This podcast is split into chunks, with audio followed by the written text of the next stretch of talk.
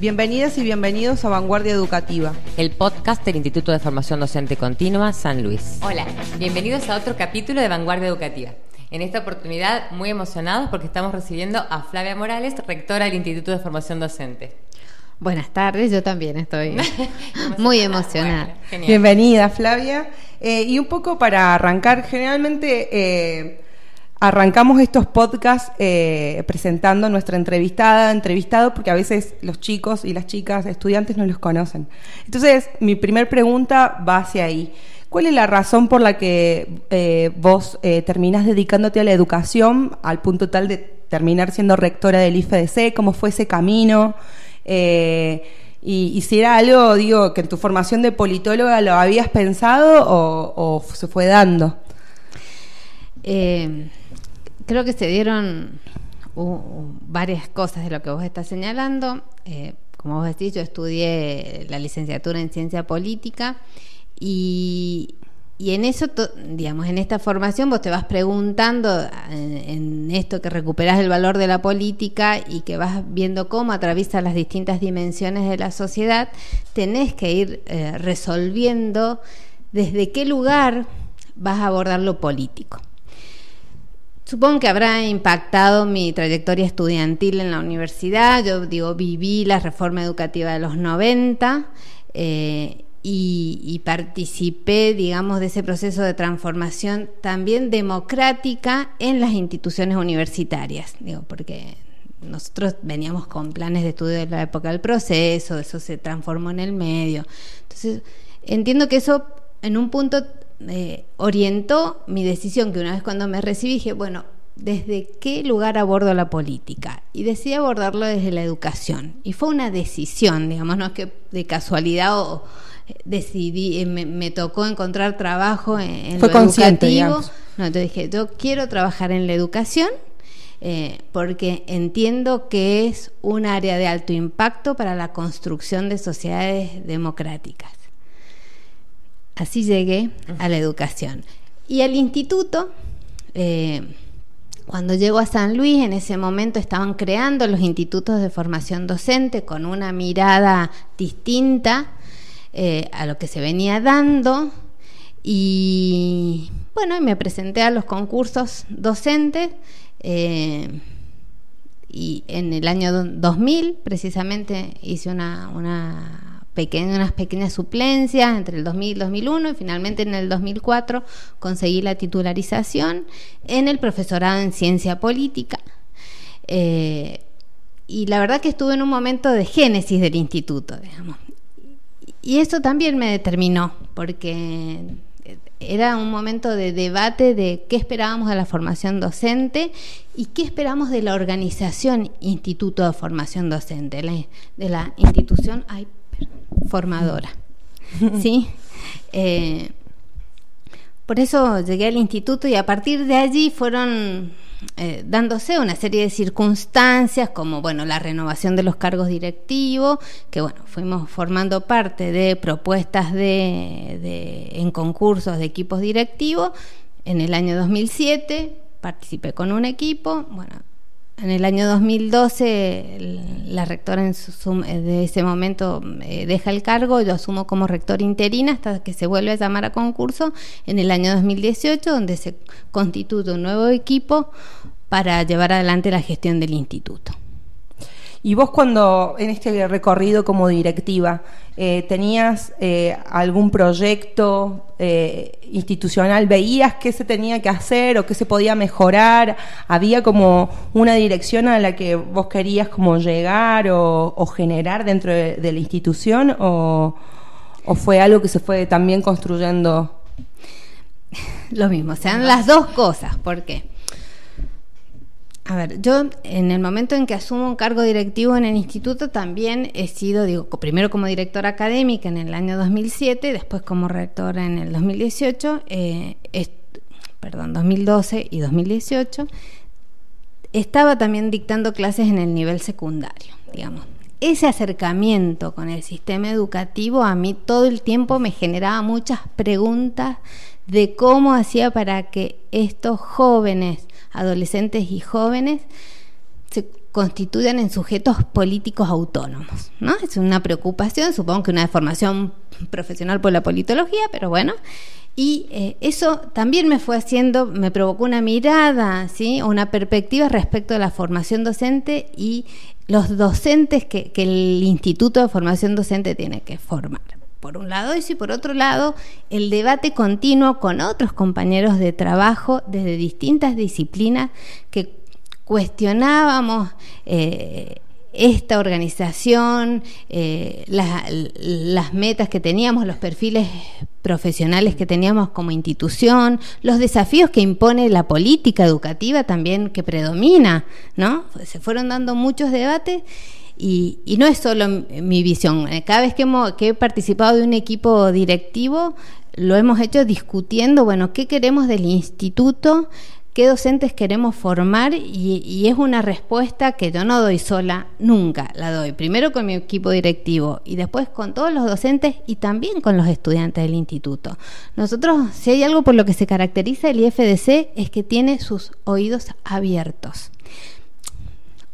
Eh, aunque a veces los chicos entienden que, que no, que no, porque puede suceder, digamos, nosotros estamos muy atentos, estamos muy atentos a lo que pasa en el pasillo, estamos muy atentos a lo que pasa en el baño, estamos muy atentos a lo que pasa en el aula también, obviamente, eso es lo primero.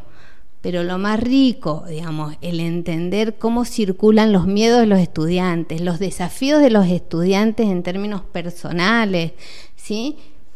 Se dan en el, en el pasillo en el aula el alumno se dispone a hacerlo para lo que debiera ser como en el rol de alumno, ¿no? Entonces hace un gran esfuerzo. Pero en el pasillo son seres humanos comunes y corrientes, los profesores son seres humanos comunes y corrientes y los directivos del IFC son seres humanos comunes y corrientes. El pasillo es un lugar de construcción. Entonces, estamos siempre muy atentos a lo que pasa ahí. Esa es una característica muy distintiva, digamos, del instituto, de este instituto. Yo la verdad que no conozco otros en su funcionamiento interno, ¿no? Pero en este eh, los escuchamos a los estudiantes, estamos atentos, ¿sí? Y construimos a partir de eso un proyecto, un proyecto de docente, un proyecto de aula, es decir, discutimos qué tiene que pasar en las aulas del instituto, lo discutimos con el consejo académico del instituto, lo discutimos a veces personalmente con un docente, cuando entendemos que hay algo que no se está adecuando en, en su aula como debe ser, porque determina el docente que va a salir del instituto. Bueno, estaba pensando que la trayectoria ha sido larga, son muchos años, gracias a Dios hemos compartido muchos años de todos estos. Hay un equipo importante de muchos docentes que han transcurrido, han transitado esto mm, desde sus inicios, digamos, y muchos nuevos que se han incorporado y que ofrecen otras miradas. Pero bueno, eh, dentro de todos estos cambios que se han ido atravesando, que ahora los recuerdo porque han sido muchos cambios políticos, como vos decías, en el sentido de muchos cambios de ley, de organización, de forma de, manejarnos eh, dentro de la institución. El último fue el de la pandemia, que nos atravesó y bueno, hemos venido como recuperando algunas cuestiones. ¿Cómo percibiste vos que, fue este año que se transcurrió y qué impacto ha tenido, no? Así brevemente.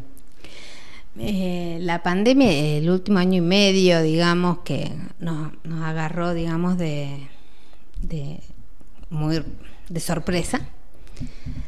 La verdad creo que nos desafió y creo que pudimos responder rápidamente.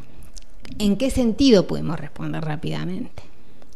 Pusimos a disposición una serie de herramientas para eh, docentes y para estudiantes a fin de mantener la continuidad de los estudios, ¿sí?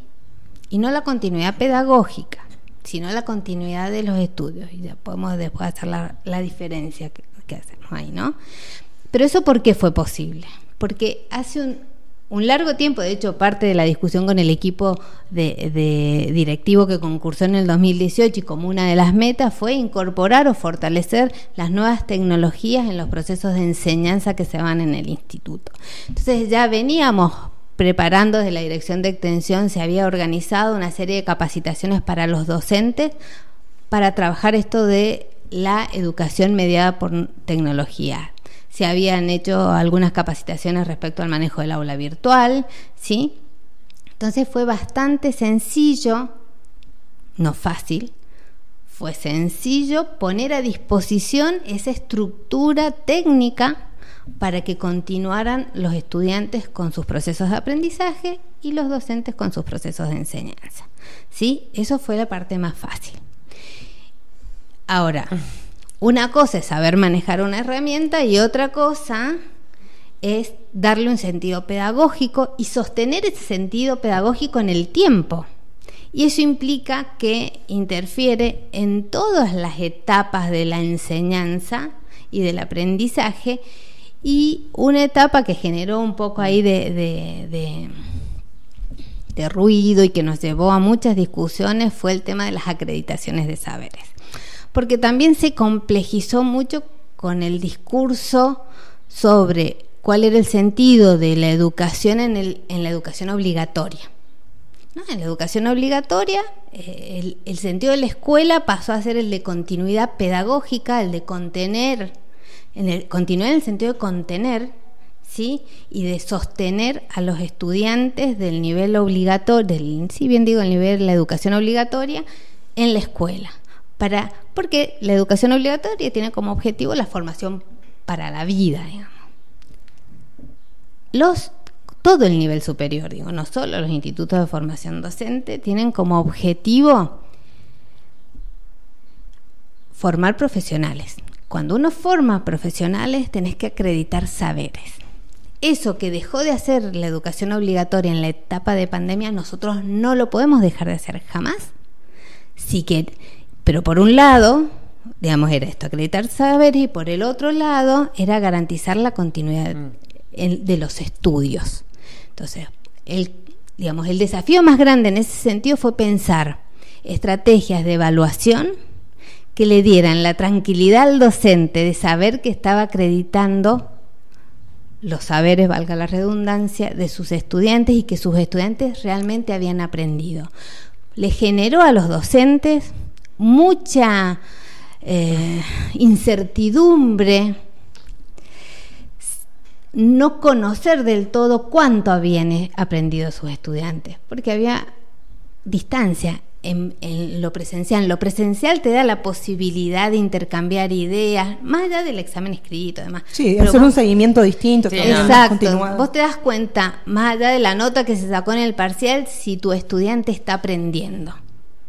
En la virtualidad, eso fue muy complejo. Ese fue el principal desafío que mm. tuvimos y la verdad que nos llevó mucho tiempo. Por eso te digo, lo más complejo, porque incluso hasta la enseñanza, digo, claro se, se, dieron instancias de enseñanza asincrónicas y sincrónicas, pero yo creo que el, mayor desafío que tuvimos fue ese. ¿Cómo nos salió? Y la verdad que todavía no lo podemos mm. ver exactamente.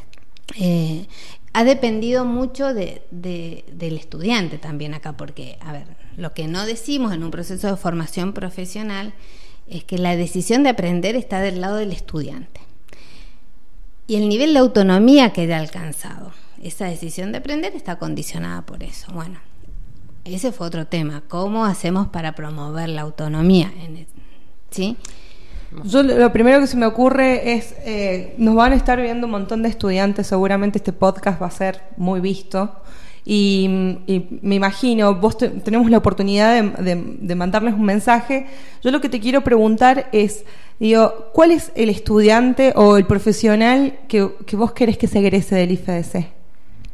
Digamos, ¿qué, cuál es el, el, modelo, el modelo de profesional de la docencia? ¿Qué docente quiere Flavia Morales que salga del Instituto de Formación Docente? Mira, si es por Flavia Morales. sí, sí. Hay un ingrediente que es fundamental y que puede sonar romántico, ¿sí? Que es amar la docencia. Un docente que egresa del instituto tiene que sentir que decidió elegir esa profesión y que lo hace feliz elegir esa profesión. Que cada día que se tiene que levantar a las 6 de la mañana para entrar al aula de chicos que tienen sus propios intereses en un contexto distinto, dice, yo estoy acá porque a mí me hace feliz. Me hace feliz estar en contacto con los niños, con los, con los adolescentes, verlos cuando se dan cuenta que aprendieron algo, que pueden resolver un problema que se les presenta, porque si a mí me hace feliz todo eso, yo voy a estar atento de que eso suceda. ¿No? Entonces, ese en primer lugar, este. Después, obviamente, que sepa, que sepa qué enseñar y cómo enseñarlo. Pero el qué enseñar, digo, va cambiando todo el tiempo porque el conocimiento es, totalmente dinámico, entonces tiene que estar una teoría hoy cambia mañana y el cómo enseñar también, porque el modo de pensar el aprendizaje va cambiando, el modo de pensar, por tanto, la enseñanza también va cambiando. Sí, los contextos. Entonces, en ese sentido, ¿qué tiene que tener este docente? Ser flexible y tener capacidad de adaptación.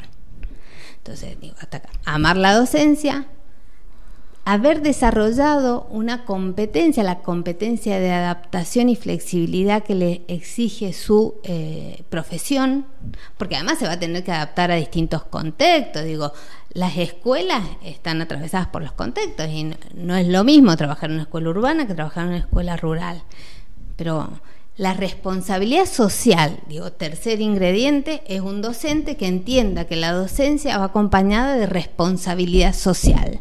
Digo, tiene igual o más responsabilidad que un médico cuando recibe una vida. Pero esa es Flavia Morales la que piensa eso. Claro. ¿Por qué? Digo, si yo estoy 190 días compartiendo cuatro horas diarias con un grupo de estudiantes, la marca que yo les dejo respecto de sus posibilidades de existencia es muchísima. Es como si yo les amputo las manos, ¿sí? si no los dejo pensar, si no los dejo construir, sería como ese médico que amputa las manos. ¿no? Eh, lo voy a determinar. Entonces, la entonces un, un docente que ame, la docencia, un docente que sea flexible y tenga capacidad de adaptación al contexto y un docente con alto sentido de responsabilidad social.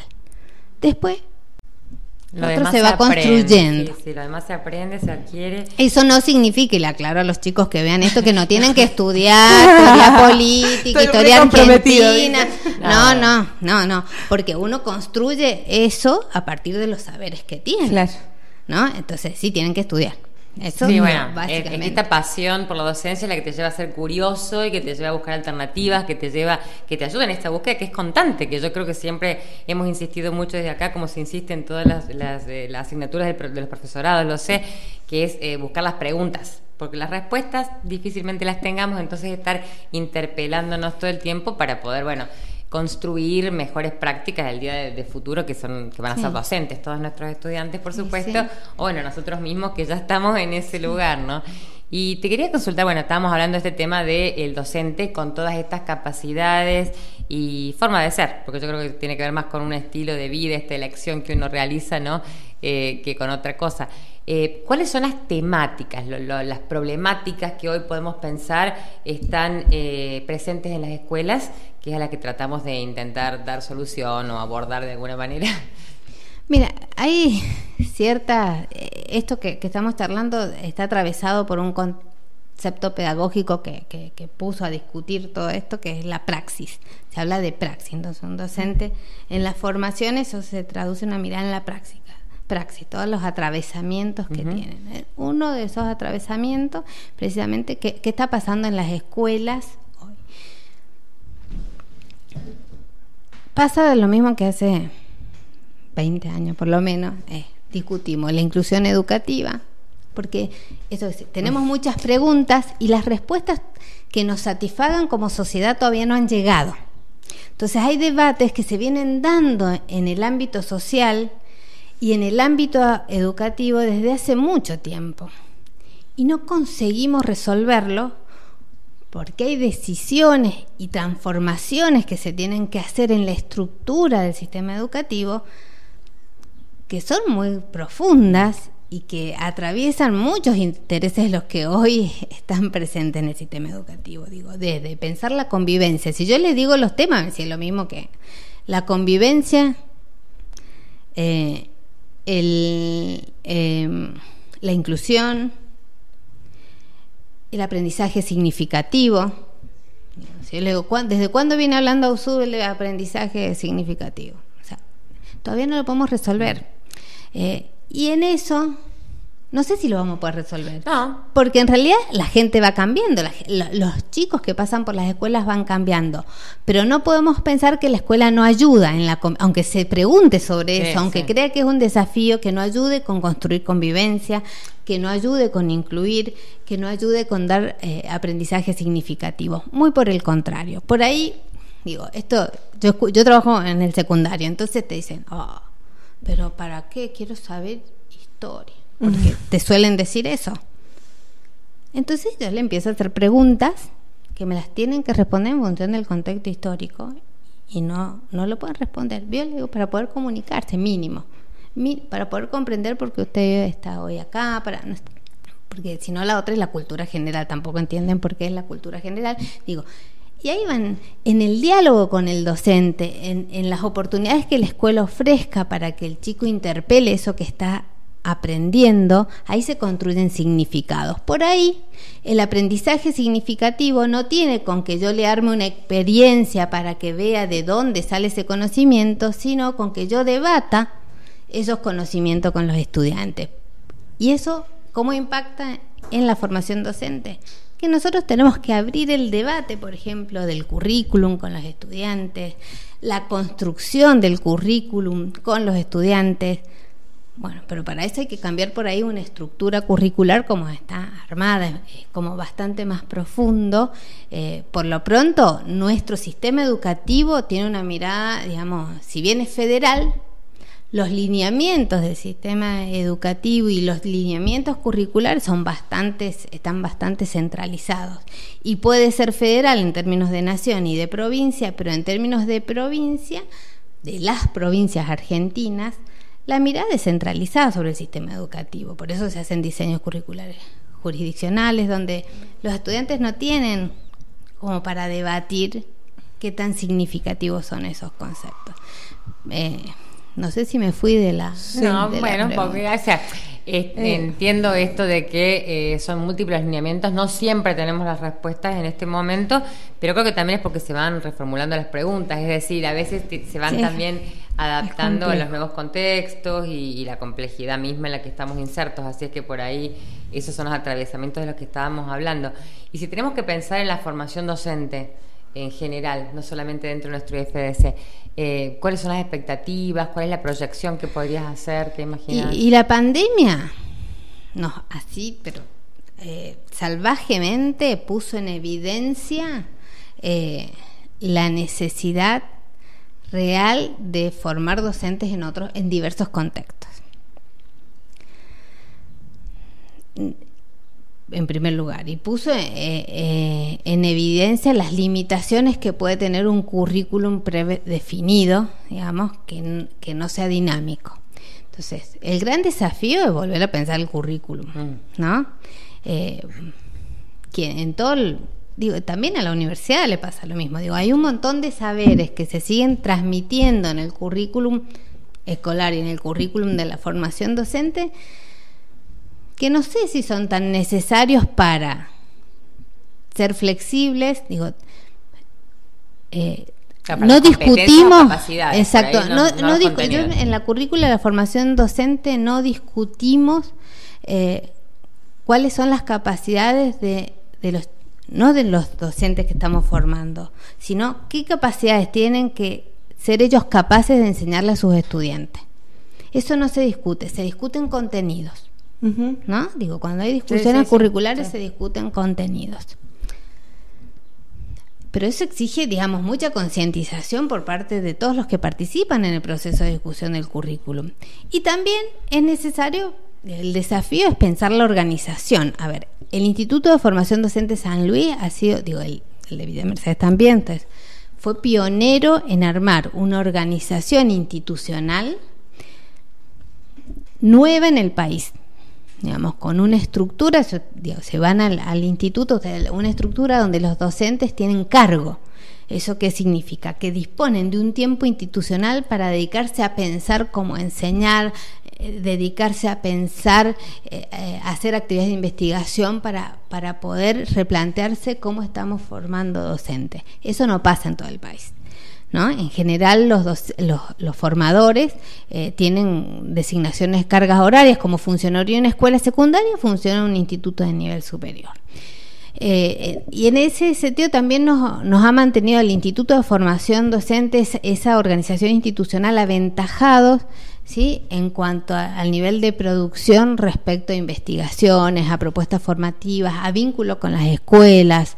¿No? Eh, en ese sentido, el desafío sería sostener esta estructura institucional, profundizar y mejorar el impacto que esa estructura institucional tiene en la propuesta formativa. Ese es un desafío importante. Y el otro desafío es hacer cada vez más presente el, contexto, el contexto escolar en la formación docente, es decir, que nuestros estudiantes puedan acceder más tempranamente a las realidades educativas, pero con mayor complejidad. Digo, nosotros desde el primer año vamos, digo, nuestros estudiantes del primer año van a la escuela, pero el primer año los acercamientos son, digamos, miradas desde afuera, eh, por varios motivos. Uno es por cómo está pensado curricularmente la práctica, pero por otro motivo, pues tenemos 300 estudiantes que no, si, no podemos abordar em, técnicamente las escuelas con eso. Digo, bueno, hay que pensarlo, tenemos que profundizar el acercamiento que hoy le proveemos a nuestros estudiantes a las escuelas. Tiene que ser un mejor acercamiento, más profundo, más constante desde el primer año. ¿sí?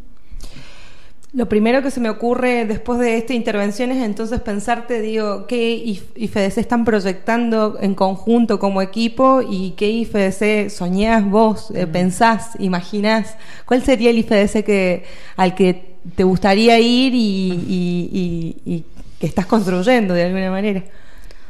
Mira, un IFDC donde podamos debatir propuestas que, que, que que sea creativo, un IFDC que identifique problemas y que pueda responder creativamente a partir del trabajo colectivo. Y no desde la queja, digamos, sino eh, identifico una situación, bueno, vemos qué recursos tenemos y afrontamos la situación, resolvemos, modificamos. Un IFDC que, que tenga capacidad de respuesta. Ese tiene que ser, digamos, necesario que esas respuestas se construyan colectivamente, incluyendo a los estudiantes. Eso es muy importante, porque así vamos a conseguir la autonomía de nuestros estudiantes. Cuando, ¿Qué significa ser autónomo? Hacerse cargo de las decisiones que tomo, de elegir los caminos por los que voy a ir. ¿Sí? Entonces, ese estudiante que es autónomo después va a ser un docente que va a resolver problemas en su aula. ¿no? Entonces, un IFS que se construya colectivamente, que, sea flexible en sus propuestas, ¿sí? pero que también sea ordenado. El orden, el orden nos permite avanzar. El orden en el buen sentido de la palabra, ¿no? Digo, es tener, de tener organización, de tener claridad en los objetivos, de dar pasos firmes, eh, porque el trabajo colectivo exige una instancia de mucha reflexión y pensamiento. Trabajar colectivamente no, no quiere decir salir alocadamente junto con otros, ¿no? Eh, no, muy por el contrario. Implica un trabajo de introspección muy alto, de metacognición también, de los grupos, digamos. Eh, y, algo y que, y que el instituto mantenga lo que lo que lo caracteriza, que es el cuidado de sus estudiantes para el instituto, cada estudiante vale la pena, ¿no? Eso no significa que se le regale la materia absolutamente a nadie, sino que nos ocupamos, digamos, de en cuanto conocemos alguna situación, cada docente se preocupa por sus estudiantes, le sabe el nombre, Digo, la virtualidad no nos ayudó mucho con eso porque en esto que no encendían las cámaras y que nos vemos una vez por... Sí, ¿no? Ahora nos estamos reencontrando. La verdad que lo, lo, que más extrañamos de la virtualidad es el contacto con los estudiantes. Yo hay estudiantes que no he visto, pues digo, un año y medio que no cursaron en el instituto. Vamos, eh, a ver, eh, la rectora del instituto circula por el instituto, le gusta entrar a las aulas, le gusta sentarse a charlar un ratito con un estudiante eh, que está en las mesitas que tenemos dispuestas para que hagan sus actividades. Eh, es lindo conocer a los estudiantes. Ese es un valor agregado que tiene el instituto y que es algo que dentro del proyecto del instituto no lo queremos perder, aunque la matrícula viene aumentando. tenemos 1.800 estudiantes Obviamente, si me los encuentro en el supermercado, por ahí no los reconozco, obviamente, pero digo, al interior del instituto, cada persona que está ahí para mí es un estudiante. Eh, y le pregunto, digo, la directora de extensión hace lo mismo, eh, si el director administrativo hace lo mismo, eh, nos preocupamos por nuestro... Eso no tiene que cambiar del instituto. Bueno, qué interesante todo esto yo lo que puedo decir con relación a esto es pensar, digamos, mi recorrido como estudiante dentro del IFDC a un, un mes, espero, de egresarme. Y mm, un poco pensar también, digamos, eh, la construcción que hemos hecho en conjunto también pensando como centro de estudiantes, ¿no? Eh, muchas veces las propuestas que hemos escuchado de muchos estudiantes, por ejemplo, modificación de planes de estudio, modificación de correlatividad, es algo que nosotros te hemos planteado muchas veces como centro de estudiantes en las reuniones. Y, y, también es un debate para nosotros, por lo menos debería serlo, digamos, el IFDC que queremos y los profesionales que queremos ser. Entonces me parece que es una, esto no es una pregunta, es, eh, eh, más bien es una afirmación, eh, es muy bueno poder tenerte, preguntarte este tipo de cosas, porque consideramos, yo considero que como estudiantes nos lo, nos lo debemos, debemos conocer nuestra institución, debemos caminar esos pasillos y conocer, digamos, las aulas y nuestros profesores, y debemos saber qué, qué, qué institución queremos dejar. Yo lo pienso, digamos, casi despidiéndome del IFDC, ¿no?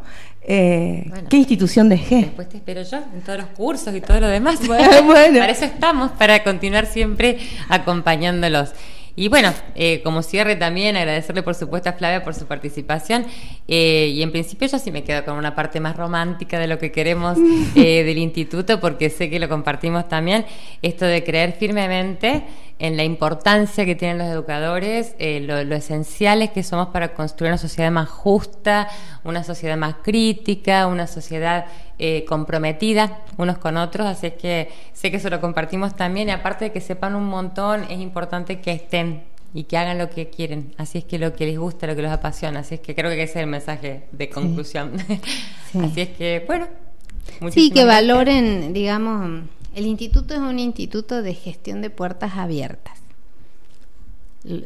Digo, a los estudiantes que, nos escuchen, eh, que nos vean, los invitamos a que se acerquen a, a charlar con nosotros. Nosotros le da, les, les, ofrecemos el espacio para que den su opinión, tratamos de acordar.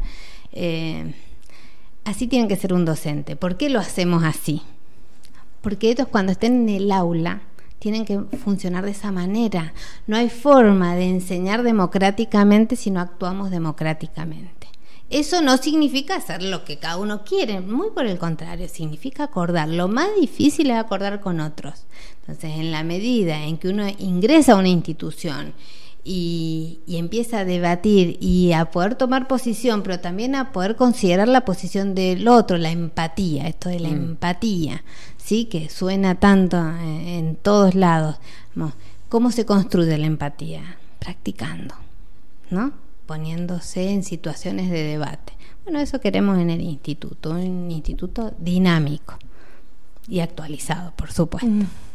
Bueno, muchas gracias por acompañarnos. Fue muy linda esta entrevista y me parece que es un cierre de oro. Ah, bueno. Gracias por invitarme, gracias por la idea de... bueno, muchas gracias entonces. Estás escuchando Cóndola. Elegí qué llevar a tus sentidos.